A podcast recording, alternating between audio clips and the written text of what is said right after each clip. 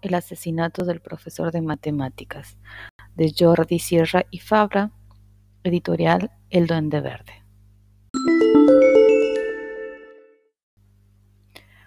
Un profesor propone a sus alumnos un juego como examen para probar las matemáticas. El viernes por la tarde, el profesor muere, pero antes de fallecer, comenta a sus alumnos que el sobre que hay en su bolsillo les indicará cómo buscar a su asesino y que no deben fallarle.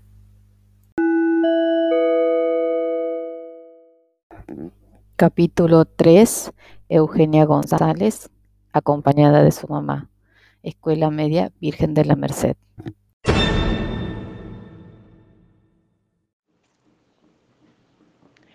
A cuadros era peor de lo que se había imaginado en un sueño más pesimista. Estaba a cuadros. Adela levantó la vista de las preguntas. Había respondido solo a dos. Eso era un cuatro.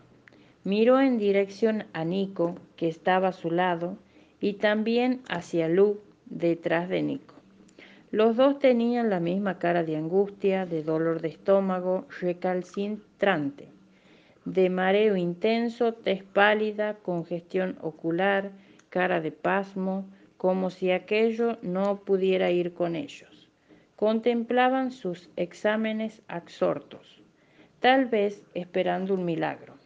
En las novelas policíacas siempre aparecía una pista de última hora, un dato perdido que conducía directamente al culpable.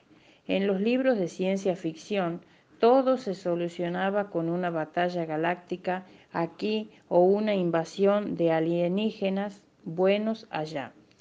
En los de fantasía, el mago de turno o el héroe de siempre lo solucionaba todo cuando más perdido parecía. En los cómics no fallaba una y en los videojuegos siempre había un camino o tres vidas con la que conseguirlo o cualquier invento, atajo o truco para completar la partida. Solo en la vida real y más aún en la dura realidad de las matemáticas, si no se sabía resolver un problema, no se sabía y punto, no había que darle más vueltas. Adela suspiró, dejó de contemplar a sus dos amigos y levantó la cabeza. Se encontró con los ojos de Felipe Romero. Eso la hizo empalidecer. Si pudiera resolver un problema más, solo uno, cinco minutos, avisó el profesor de matemáticas. Cinco minutos o cien, ¿qué más daba? Leyó el enunciado de uno de los problemas, o estaba en blanco o no lo entendía, o lo intentaba y se perdía. Maldita sea, rezongó. Marcelina, San Juan y Bernabé de Pedro se levantaron para entregar sus exámenes. Los primeros, como siempre, les sobraban cinco minutos y encima tendrían las notas más altas. ¡Qué suerte! Claro que el padre de Marcelina era físico nuclear. Seguro que eso contaba, al menos en los genes. Bernabé, en cambio, es que era así de listo, un cerebrito.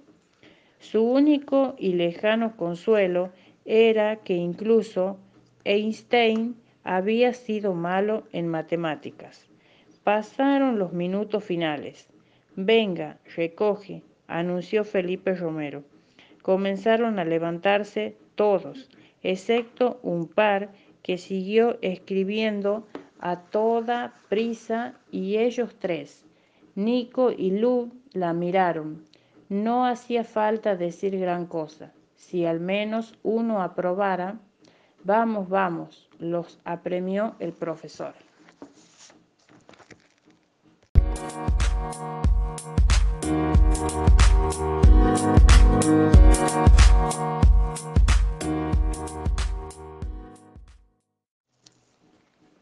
Se pusieron en pie lo último, caminaron hasta la tarima y la mesa y depositaron sus exámenes encima del montón de hoja escrita. Rehuyeron los ojos del maestro, pero sintieron una mirada fija en sus cuerpos. Cuando salieron afuera no se detuvieron para enfrentarse a las preguntas de los demás, que discutían sobre el tercer problema o el resultado del cuarto, unos dando saltos por el éxito y otros lamentándose el error cometido al darse cuenta ahora del detalle no parecido a ninguno habló hasta llegar abajo y ninguno cometió la tropeza de preguntar qué tal. Jo se dejó llevar por los nervios Adela, en blanco que ha quedado en blanco con ese dichoso tercer problema y creo que lo sabía resolver, pero a mí me ha pasado lo mismo, le dijo Luke a Nico. Sí, es que no puedo yo, no puedo yo del 2 más 2, no paso, y me importa un pito que sea 4 o 22. ¿De qué sirven los quebrados en la vida real? A ver. O saber cuánto mide la radio del circunferencia, lo apoyo rotundo. Nico, estamos cateados, eso sí es un hecho. Puso de dedos al llevar Adela. Vamos a pasar un verano genial, se estremeció Luca. Y en septiembre estaremos igual, se dejó llevar por un abatecimiento Nico. Toda la vida intentando aprobar esa, ese examen. Las palabras de Adela fueron como un agujero negro que lo devoró arrastrándolo hacia la oscuridad total, como tres almas de pena salieron del colegio y echaron a dar hacia una casa de tres del mismo barrio y de la misma dirección. Lucía el sol, pero los nubarrones de un ánimo eran lo suficiente, espesos como para dejarle ver nada. La vida era un redondeado asco y más del estudiante cateado. Ahora mi padre me preguntará cómo me ha ido gimió Luke. Todo y el mío manifestó Nico. Y el mío corroboró el último lugar Adela. No sé por qué empeñan tanto de los matemáticas, siguió Luke. Mi tío Federico no sabe ni sumar, pero está formado los números, se los llaman los contables y administrativos para que eso están. Pues ya me dirás, ¿para qué me van a servir a mí las matemáticas si quiero ser periodística? dijo Adela.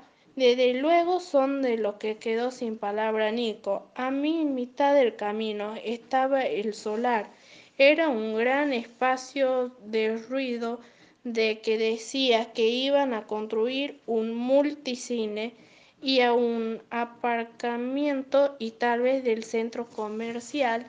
Se decía lo cierto que era llevar hacia muchos años, desde antes de nacer ellos tres, y al faltar de un parque cercano porque al próximo Estamos a diez minutos al otro lado del colegio. Le sería como un punto de reunión y juego.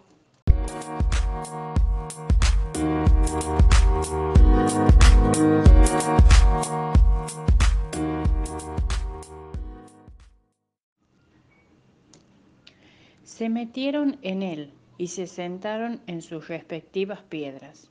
No tenían muchas ganas de llegar a casa si por lo menos pasáramos el verano juntos, fue la primera en hablar Adela. A ella se le llevaban sus padres al pueblo, en la sierra. Luke se marchaba a la playa. Nico era el único que no se movía. Me podrán de profesor de verano a un impresentable pedante y estúpido que babeaba por el culo de mi hermana y se hace las notas fanfarroneando lo que puede para impresionarla a ella y a mis padres. Se hundió Y cada tarde, mientras los demás están jugando o en la playa o leyendo o lo que sea, yo a pringar. A mí me dará clases mi prima, que aún es peor. Le secundó Nico. Es una pava que no veas creída y tonta del copón, dijo tonta alargándola o con generosidad. Conmigo no se lo harán, reconoció Adela. No estamos sobrados de dinero y me parece mal que mis padres tengan que gastárselo por algo así, porque parezco tonta. Empiezan con lo mismo que el profe. Cambió de tono y se puso a gemir diciendo, Oh, la nena, con lo lista que parece, porque tonta no es, ¿verdad? Se recuperó y agregó, los mataría. Me ponen enferma. Dejaron de hablar, no querían quedarse más, pero tampoco tenían ganas de jugar a nada. El mundo era un inmenso erial sin atractivo en el que hubiese inventado las matemáticas. Tenía que ser fuerza un armagado, un viejo cascarrabias, sin nada que provechoso que hacer. Uno que odiase la humanidad entera y más aún los niños. ¿Por qué? A ver, ¿quiénes estudian las matemáticas? ¿Los mayores? Ah, no, los niños y los, solo los niños. Para fastidiar. Y aún decían que era estupenda y divertida. Y estaban pensando esto mismo los tres, al, al limón, sintonizado mentalmente, cuando vieron el coche de Felipe Romero en la calle circulando a velocidad muy reducida y con el asomado a la ventanilla parecía como si lo buscase y verlos detuvo un vehículo. Oh, no. Musito, sin apenas voz Nico, el profesor de matemática, bajó al galáctico, aunque también llamaban el Odisea. El motivo era simple, además de la letra del ligor del número de la matrícula era 2021, como la película de Stanley Kubrick 2001, una de Odisea del espacio, y es que encima del coche se la traía era un viejo de Matusalén, un modelo de 30 años atrás, de cuando empezó las combinaciones detrás y los números de matrícula. Habremos aprovechado y viene el, de, el decirnos. Adelas y Luke miraron a Nico, ni, ni en su más deformado optimismo podrían imaginar tal milagro, aunque desde luego del maestro tampoco tenía aspecto de querer jugar, jugar más de una seriedad, convirtiendo la respiración hasta llegar a su lado.